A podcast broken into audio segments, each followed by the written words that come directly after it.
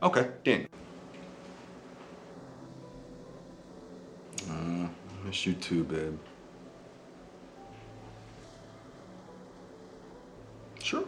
Yeah. Miss Rasputin.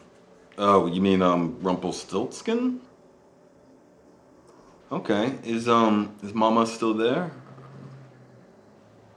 Okay. I guess I'll uh speak to her later. Okay. Um so once upon a time there was a girl who had long, long blonde hair that people said looked like gold. Yeah, sure, why not? Uh, there was a girl called. Okay, so Emma, she has long blonde hair.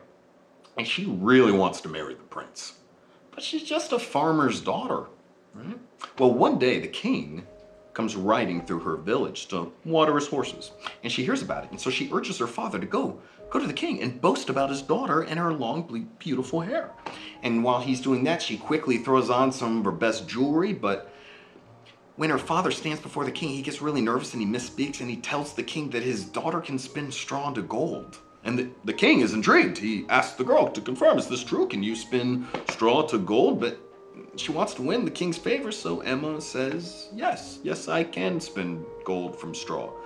But the king's no fool. So he decides to call her bluff and he proposes a challenge.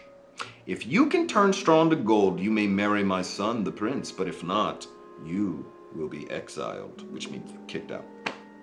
Well, Emma, she's unable to refuse such an offer, so she accepts. And the king takes her to his castle and he locks her into a, one of his towers. And there in the tower room is a spinning wheel with a large pile of straw. And he says he'll return in the morning to see if she can actually spin this straw into gold. Well, Emma, she spends all night trying to think of some excuse or, you know, clever way to get out of this situation. But as dawn approaches, nothing. She really starts to worry. And that is when a strange man appears. And he asks her if she has a wish.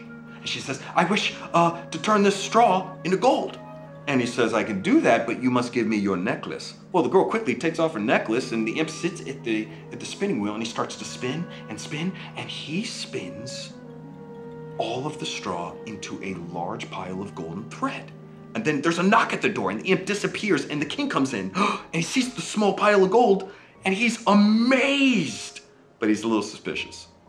So he moves the girl to a second tower, and this time there's a much larger pile of straw. Okay, and again, it's the same challenge. You spin that straw into gold, marry the prince. If not, you kicked out of the kingdom. And yet again, just by morning, the girl, she waits, and again, there's nothing. She can't do it. Right then, that imp appears again. And this time, he asks for her ring. And so she gives him her ring. He sits down, he spins that much larger pile of straw into gold, and boom, disappears right at dawn, right before the king walks in, and he sees this larger pile of gold, and he's almost convinced. But for a final time, the king moves that girl to a third tower where there is a huge pile of straw. And he locks the door again. And yet again, just before dawn, that imp appears. But this time, the girl, she doesn't have any jewelry to give him. What can she do?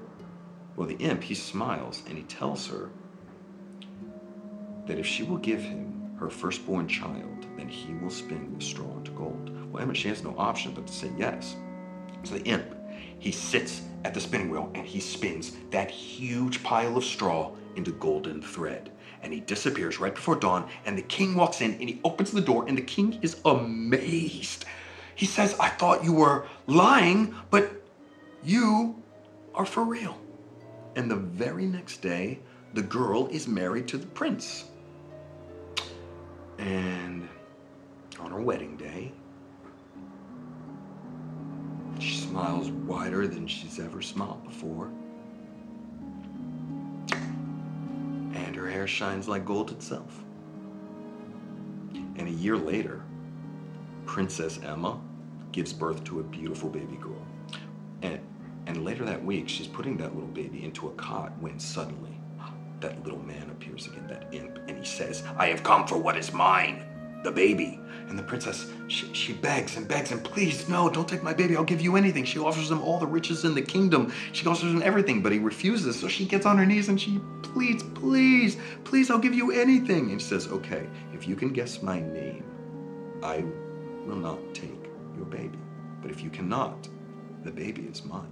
I will give you three guesses. And then he disappears. Oh, And the princess, she's she's terrified. So she calls in all of her staff and, and all the spies and the soldiers or anyone who has a horse to go and scour the kingdom to figure out this little imp's name. And the next day, the first spy returns and he tells her, Oh, okay, sure. Uh, okay, Daniel. Uh, so the imp appears and he asks if she has a guess, and she says, Daniel? But the imp laughs. Wrong! Two more guesses. And he disappears. And the very next day, another spy returns. But this time he says that he's heard villagers talking about a strange man who lives in the mountains. Now, his. No, no, no, honey. That would end the story too soon. Uh, You know, a little too soon. Ah, okay, all right. Uh, well, okay, in that case, the spy returns and says Rumpelstiltskin is this strange man's name, and the princess waits in a room, and at midnight the imp arrives, and he says, now your second guess, and he cackles, and he's gonna rub in his hands, and the princess smiles and looks him in the eye, and she says, Rumpelstiltskin.